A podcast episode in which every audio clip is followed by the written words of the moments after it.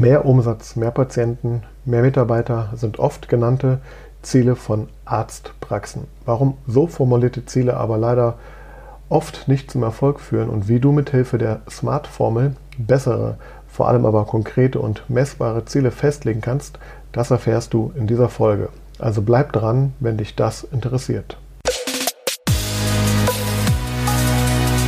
Herzlich willkommen zu Praxis Marketing Digital, dem Podcast rund um zukunftsweisendes Online-Marketing für die moderne Arztpraxis. Ich bin Sascha Meinert, lass uns direkt beginnen und auch das Marketing deiner Praxis effizient auf ein neues Level bringen.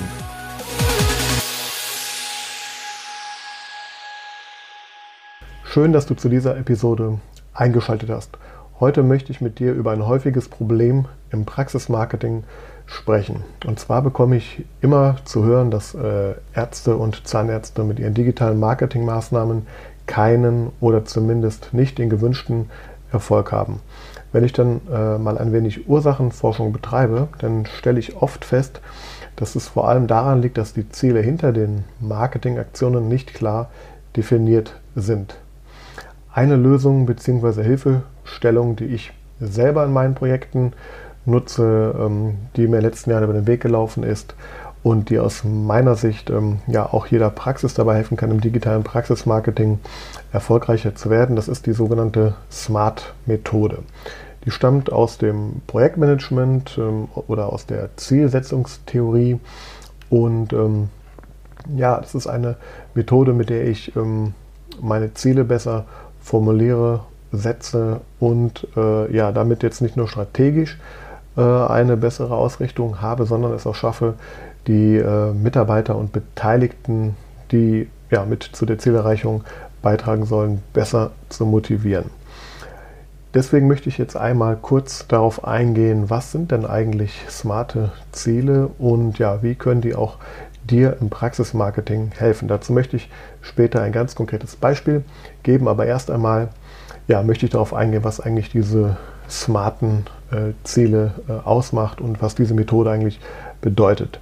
Äh, SMART ist hier ein Akronym ähm, und aus dem Englischen übersetzt. Es gibt da verschiedene Übersetzungen, aber ich wähle jetzt mal die Übersetzungen, die ja aus meiner Sicht am besten zutreffen, die auch ähm, und fangen wir mal mit dem S an. Also S steht für spezifisch. Und es geht darum, dass die Ziele in dieser, äh, nach dieser Methode eben sehr präzise, sehr genau formuliert werden soll, dass da kein Zweifel daran steht, was eigentlich jetzt genau erreicht werden soll und ja, dass man die Erfolgsparameter im Grunde sehr genau bestimmt. Zum Beispiel äh, mehr Umsatz oder mehr Patienten. Das ist einfach kein smartes Ziel, weil es nicht spezifisch genug ist. Im Endeffekt geht es halt darum, äh, dass man anhand dieser spezifischen Formulierung dann genau festigt, was sich eigentlich verändern soll und ja, und auf diese Art und Weise vermeidet man, dass ähm, die Aussagen halt un, also dass die, man, man sorgt dafür, dass die Aussage unmissverständlich ist. Ich gebe da später ein genaues Beispiel zu. Das M im Smart steht für messbar. Das bedeutet, dass ja, man die Ziele möglichst auch quantifizieren soll. Äh, das ist sozusagen eine Möglichkeit, da eine Kontrolle auch einzuführen. Und ähm, es geht darum, dass man natürlich eine, ja, eine Größe hat, an der man auch erkennen kann, ob das Ziel dann wirklich ähm, erreicht wurde. Ähm, das A im Smart, da gibt es verschiedene Übersetzungen. Ähm, manche sagen, das heißt ausführbar oder akzeptiert, andere sagen auch, das heißt attraktiv. Äh, aus meiner Sicht geht es vor allem darum, dass eben ein Ziel, was formuliert ist, von allen Beteiligten, von den Mitarbeitern, von den Agenturen, äh, die da vielleicht zusammenarbeiten, auch akzeptiert werden. Also es bringt nicht, wenn ich Ziele formuliere, aber die Menschen, die sie ausführen sollen, ähm, überhaupt nicht dahinter stehen, überhaupt nicht verstehen, worum es geht oder sich damit nicht identifizieren können. Und gleichzeitig soll das natürlich auch, äh, es sollen ambitionierte Ziele sein, aber eben auch nicht unerreichbare. Und am besten sind die dann positiv formuliert. Also das heißt dann nicht, wir wollen ähm, keine ähm, Mitarbeiter verlieren, sondern wir wollen Mitarbeiterbindung im Unternehmen ähm, erhöhen. Wäre eine positive Formulierung und ähm, ja, es soll halt dazu führen, dass äh, so gewählte und formulierte Ziele eben zur Identifizierung aller Beteiligten mit dem Ziel führen und dadurch natürlich eine höhere Motivation entsteht. Damit sehr eng verbunden ist dann auch das R. Das R steht für realistisch und ja, das bedeutet vor allem, dass das Ziel natürlich auch überhaupt machbar ist für alle Beteiligten. Das kann zum Beispiel jetzt auch das Know-how sein, also ist das Know-how bei den Beteiligten überhaupt gegeben, um so ein Ziel zu erreichen? Ist überhaupt das Budget dafür da? Es darf natürlich nicht utopisch sein, wenn man mit einem minimalen Budget ein, ein riesiges Ziel erreichen soll oder auch wenn die, die Zeitspanne vielleicht viel zu kurz dafür ist und man vielleicht in gewissen äh, Bereichen überhaupt noch gar keine Erfahrung, dann ist es ein sehr ähm, utopisches Ziel im Zweifel auch. Das heißt, man soll natürlich vermeiden, dass man zu hohe Erwartungen setzt, denn die wiederum würden zu Enttäuschung und Demotivation aller Beteiligten führen. Und dann, ja, ein sehr, sehr wichtiger Punkt, das ist das T und das T äh, steht für terminiert. Das bedeutet, das formulierte Ziel soll einen klaren Zeitbezug haben ähm, ja, dass auch alle beteiligt wissen, bis wann denn dieses Ziel erreicht werden soll, was eventuelle Zwischenschritte sind. Das ist unheimlich wichtig, um hier eben ja, äh, die Wahrscheinlichkeit zu erhöhen, dass diese Ziele dann auch erreicht werden und alle an einem Strang ziehen und nicht zwischendurch die Motivation verlieren. Konkret möchte ich jetzt einmal an einem Beispiel, einem konkreten Beispiel das darstellen. Ähm, oft äh, erreicht mich zum Beispiel eine Formulierung wie, ja, wir hätten gerne mehr Neupatienten oder in Gesprächen äh, mit den Praxen ähm, ja, wird das dann geäußert, ja, was ist denn das Ziel? Ja, wir wollen mehr Neupatienten haben.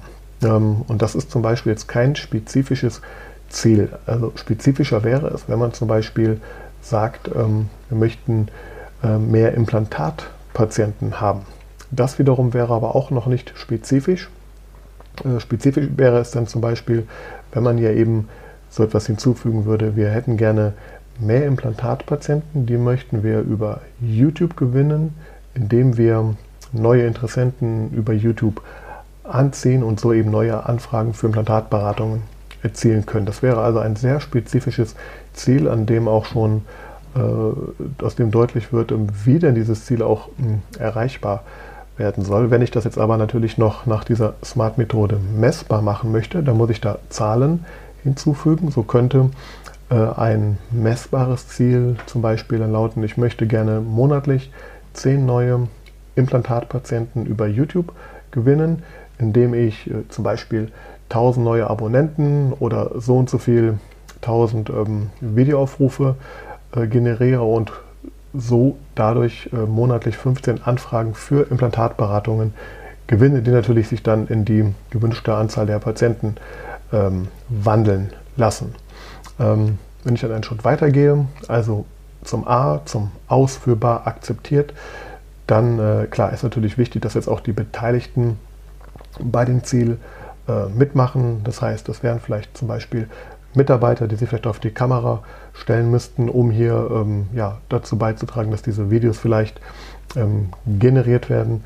Es müssten natürlich auch die entsprechenden ähm, äh, Menschen mit eingebunden werden, die diese Videos aufnehmen und entsprechend auch das Know-how haben, die bei äh, YouTube auch dann zu distributieren. Und so könnte ein Ziel jetzt zum Beispiel lauten, äh, wir möchten gerne monatlich zehn neue Implantatpatienten über YouTube gewinnen äh, durch die Generierung von 1000 neuen Abonnenten und monatlich 15 Implantat, also 15 Anfragen für Implantatberatungen und dies soll konkret über die Produktion von Videos ähm, geschehen, die die Mitarbeiter oder die Praxisinhaber ähm, erstellen. Konkret 30 Videos, die sehr hochwertig sind und die einzigartigen Inhalte ähm, liefern, die die wichtigsten Fragen beantworten, die sich ähm, potenziell Implantat, Implantatpatienten stellen. Ja, und über diese Videos soll eben ähm, diese, diese diese Zahlen erreicht werden und diese ähm, Interessenten gewonnen werden. Ähm, jetzt muss man natürlich noch schauen, ob das Ganze auch überhaupt realistisch ist. Also wenn man jetzt gar keine Erfahrung hat in diesem äh, Bereich ähm, oder das Budget gar nicht dafür da ist und vielleicht die Zeitspanne viel zu klein ist, dann ja, ist das natürlich ein, ein Ziel, was zum Scheitern verurteilt ist. Ähm, das heißt, hier muss man mal ganz klar geprüft werden, ist das denn überhaupt realistisch und ist das vor allem auch relevant äh, für das Unternehmen? Also trägt das zur ja, zum Unternehmenserfolg bei? Entspricht das der Philosophie vom Unternehmen? Das wären also auch Dinge, die man natürlich hier einfach mit berücksichtigen muss. Und dann ganz wichtig, natürlich sollte man jetzt noch hingehen und eben ganz klar formulieren, in welchem Zeitraum das geschehen soll. Und so könnte ein solches Ziel dann, ein smartes Ziel zum Beispiel lauten, ich möchte in sechs Monaten regelmäßig zehn neue Anfragen über YouTube erzielen. Dazu produziere ich 30 hochwertige und relevante Videos mit meinen Mitarbeitern, mit den Praxisinhabern in diesen nächsten sechs Monaten, damit ich dann über 1000 äh, neue Abonnenten generiere, 5000 ähm, Videoaufrufe pro Monat erziele und über diesen Weg dann monatlich 15 qualifizierte Anfragen für Implantatberatungen generiere, aus denen dann äh, zehn neue Patienten entstehen können. Das wäre jetzt zum Beispiel ein smartes Ziel und das äh, merkt man natürlich schon, das ähm, ja, unterscheidet sich ganz stark von dem ursprünglichen Wunsch, nämlich wir möchten gerne mehr Neupatienten haben und ja, und so sollte man sich aus meiner Sicht auch als Praxis, ob man das jetzt im Marketingbereich generell macht oder ob man das im digitalen Praxismarketing ähm, so angeht, auch vielleicht in der Zusammenarbeit mit externen Dienstleistern, mit Agenturen, dass man hier immer sehr, sehr genau diese Ziele formuliert. So könnte auch ein anderes Ziel zum Beispiel äh, lauten, wir würden gerne 45 neue Patienten für Zahnreinigung gewinnen. Ähm, dies soll über eine Facebook-Kampagne in den Monaten November und Dezember durchgeführt werden und dabei sollen äh, Testimonials von mindestens zehn äh, zufriedenen Patienten im Videoformat eingesetzt werden. Das wäre auch aus meiner Sicht ein sehr smartes äh, Ziel und auch ein realistisches Ziel, äh, je nachdem, äh, wie natürlich die Situation ist. Und ja, und so kann man sich natürlich jetzt komplett an verschiedenen Wünschen der Praxis dann orientieren und hier entsprechend die Ziele setzen. Und die vor allem, das ist noch so ein Tipp, den ich zum Abschluss äh, geben möchte, sollte man natürlich auch schriftlich festhalten, sichtbar für alle Beteiligten ähm, aufhängen oder digital sichtbar machen durch, durch die Hilfe vielleicht von einem Dashboard, wo die Ziele dann dokumentiert werden, wo man den aktuellen Stand äh, sehen kann, wo man vielleicht auch äh, Zwischenziele noch einrichtet, um ja so natürlich stets ähm, zu sehen, ist man auf Kurs, äh, ist man auf dem richtigen Weg, um diese ähm, Ziele auch dann eben zu erreichen.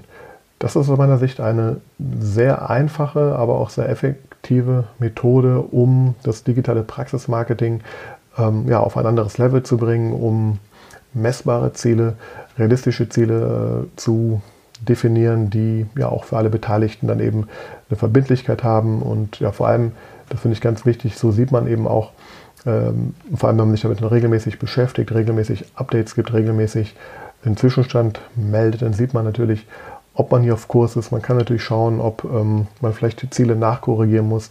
Äh, und vor allem sollte man dann natürlich auch die entsprechenden Maßnahmen und Aktivitäten sehr genau unterteilen und die Aufgaben sehr klar verteilen, dass jeder genau weiß, was zu tun ist und dann, ja, dann steht eigentlich dem Ziel, der Erreichung des Zieles nichts im Wege. Und das möchte ich ja, hier einmal zur Anregung äh, mit auf den Weg geben ähm, und ja, dich dazu einladen, dir vielleicht einmal Gedanken zu machen, äh, was sind denn eigentlich die Ziele, die du aktuell formuliert und kommuniziert hast, intern sowie extern. Ähm, entsprechen die diesem Schema oder kannst du die vielleicht noch einmal unter diesem Aspekt neu aufstellen, neu formulieren, neu kommunizieren und ja, äh, smart festlegen. Ich hoffe, dass dir diese Folge ein, ja, eine Inspiration gegeben hat und freue mich über einen Kommentar. Hinterlass mir gerne ähm, ein Like oder schick mir deine Fragen und ich danke dir fürs Einschalten und sage bis zum nächsten Mal.